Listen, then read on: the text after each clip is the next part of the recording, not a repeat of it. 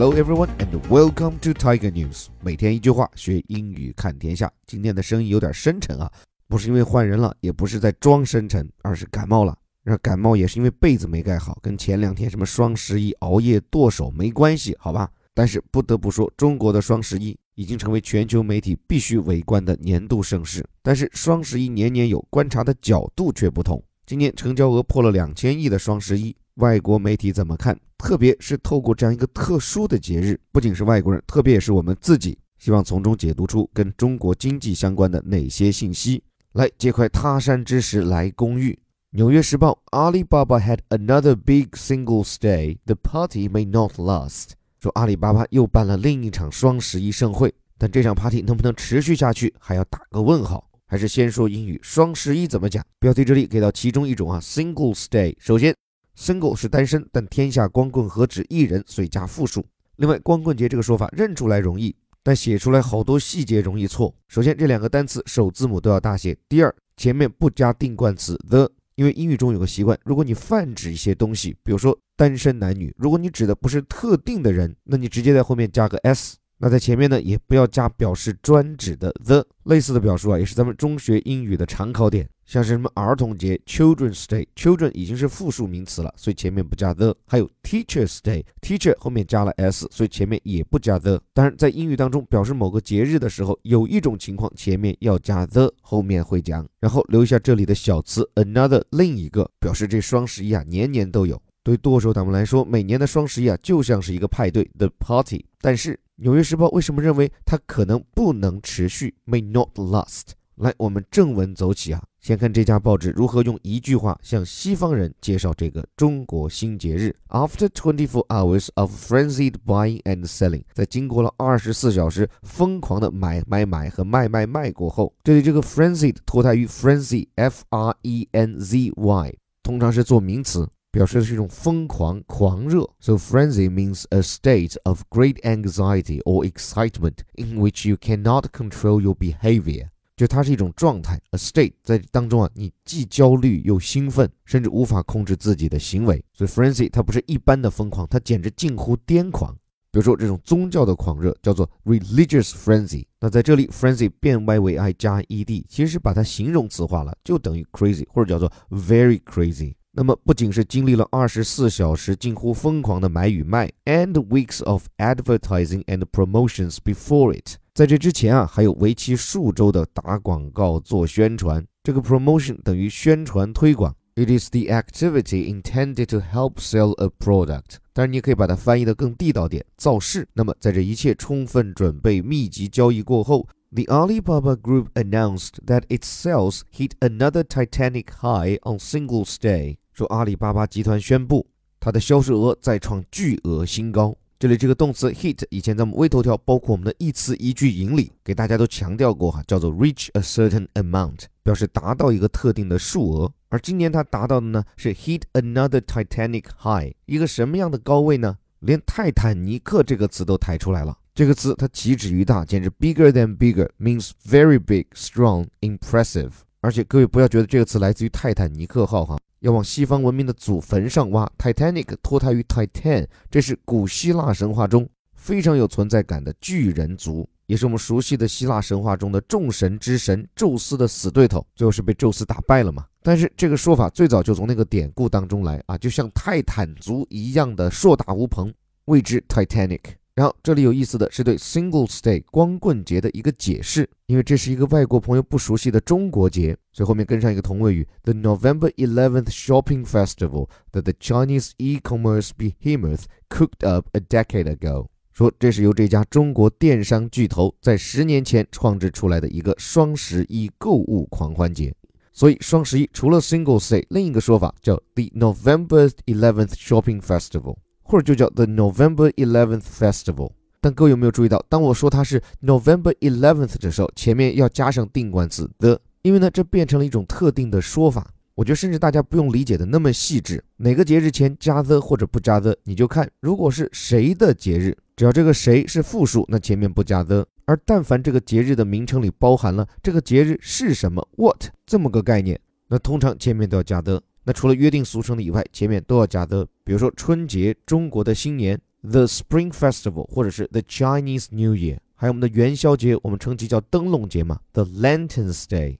你看，这就是我们在学英语的时候，你看到别人写的都认得出来，但要你自己表述，很多细节就很关键。那很多这样重要但又细微的语言点，我也会在我们的外刊精读课上会有更大的篇幅啊，跟大家讲。来，这里说到的双十一购物节啊，是这家中国电商巨头 The Chinese E-commerce Behemoth，当然指的是阿里巴巴了。E-commerce 电子商务，Behemoth 指的就是 Giant 巨头，跟前面提到那个 Titanic 有相似性，而且这个词也是有典故的。这是圣经里面提到的神兽，而且是水里面最大的神兽。当然，据说这个 behemoth 其实就是河马，但这无从考证了。现在呢，behemoth 往往是一个比较正式的称谓，表示 something that is very large，一个庞然大物。然后跟在后面说是这家电商巨头 cook up，顾名思义嘛，就是把它烹饪出来、炮制出来。所以对于双十一，不管中外哪家媒体关注的第一焦点肯定是交易额。但是年复一年，我发现今年外媒的关注点有这么几个特点。首先，第一，他们明显对双十一更熟悉了。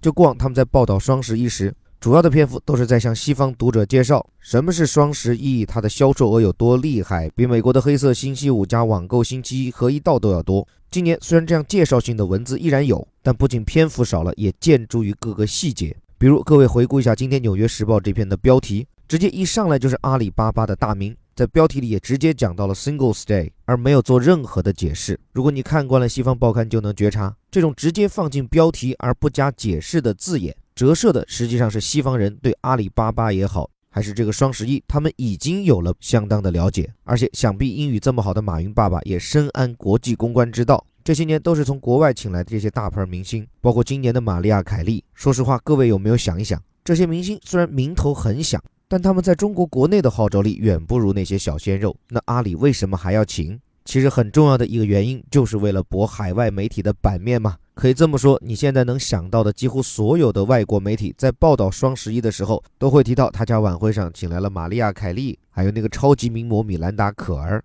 所以请这些明星来，我觉得一方面是为国内了，但我觉得阿里看重的更大的性价比。是看中这些西方明星为自己换来的顶尖外媒的版面，或者说，即便不靠这些外国明星，双十一也能上版面，但可能离西方读者的感官认识就远了。另外一点，今年的双十一，外媒关注的焦点虽然还是不断刷新的天文数字，但比起往年一味的惊呼和点赞，今年他们倒是多了一些理性，甚至是担心。他们首先担心的是阿里。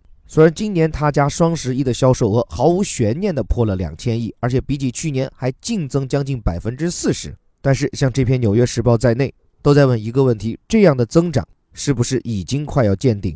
像是《纽约时报》这篇文章里注意到一系列对阿里不那么有利的因素，包括以前我们讲到的竞争对手，像拼多多，只用了三年时间把用户量从零做到三点五个亿，这部分人群很多就抢掉了淘宝的基础用户。另外，《纽约时报》还注意到，中国消费者的网购心态啊，也有了些变化。比如，有的消费者变得更精明了，如果没有看到很合适的折扣，他们不会跟风买进。另外，有的消费者又重新燃起了对线下购物的热情。甚至我所看到的财经媒体还无一例外的提到了阿里今年的股价下挫，从六七月份到现在，股价已经跌了三分之一。原因我们之前也讲过。是阿里由于在其他领域的开疆拓土花的不少，赚的不多，致使盈利水平大幅下降。其实各位如果留意今年的双十一晚会，就发现站台赚吆喝的都是自家兄弟。但是吧，这一个个阿里动物园的小伙伴们，除了淘宝、天猫，其他混的其实都不咋地。什么听音乐的虾米，看视频的优酷，这些都不是所在行业的 number one，而且都在大把大把的亏着钱。所以双十一销量不错，仍然不足以掩盖一个事实。阿里的发展正趋于平缓，甚至已进入迷茫期。对了，在《纽约时报》这篇报道里，还特别关心了这个双十一的两千多亿的销售额到底应该如何理解。阿里官方的说法呢，叫做交易额，但是所有的外媒几乎用的都是一个词：sales，销售额。我看很多国内媒体也用的这个说法。在《纽约时报》的报道里就提到，两年前啊，阿里还专门就此接受了美国证监会的调查。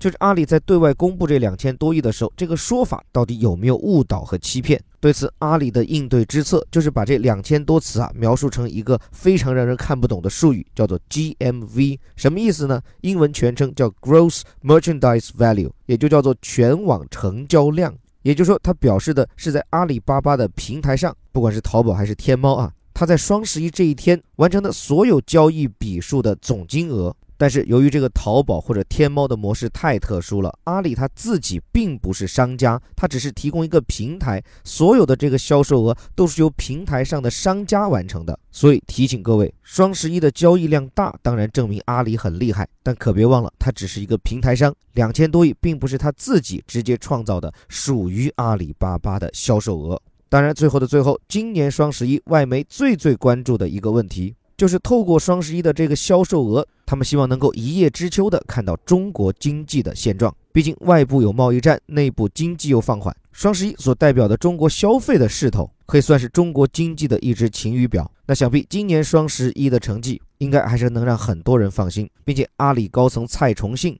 这两天也出来接受外媒采访，比较深度的谈了这个问题。我看彭博社的报道中，他讲很多分析人士啊对中国经济前景的认识其实是错误的。中国经济的整体前景是非常好的，所谓的短期的困难，那都只是一种周期性的。而且他认为淘宝和天猫的销售增长，代表的是中国中产阶层的实力在不断扩大。当然，对于双十一和他所代表的电商的未来，蔡崇信也很有信心。最后在这里分享他所讲的这句。他说呀，网购在今天中国的消费中所占比例依然只有百分之二十，这就意味着电子商务依然大有天地。当然，事实是否真是如此，能给答案的不是蔡崇信，不是马云，而是屏幕那头的你。你是否愿意剁手？你还有多少手可以剁？这既决定了阿里的未来，电商的未来，也反映了中国的中产阶层是不是可以成为这个国家的中坚力量。双十一应该年年有，但从中看到的中国却是各不同。最后，感谢你的时间，这里是带你读懂世界顶级报刊头版头条的虎哥微头条。如果你认可我们的理念，不满足于这里的标题加导语，还希望借助我们为你精心选取的顶级外刊的深度好文，既逐词逐句、深入浅出的学好英语，更能够有深度、有广度的看懂外刊中的世界。欢迎你抓紧我们最后几天的年度大促。对的，双十一结束了，但是我们的促销还有最后几天。这不仅将帮助你学好英语，更重要的可能是这个国家少有的能带你多角度、有深度的读懂世界的素质英语课。对了，最后还要感谢各位新老学员的热情。今年我们的报名情况非常火爆，谢谢大家的支持，让我们有动力做好这样一堂有社会价值、哪怕小众的精品课。免费试听及报名方法可以关注我的微信公众号，在下林伯虎的下方菜单栏。最后还是那句口号：我们每天一句话，学英语看天下。我是林伯虎，我们明天见。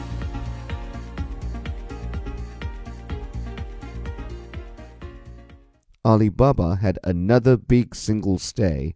The party may not last.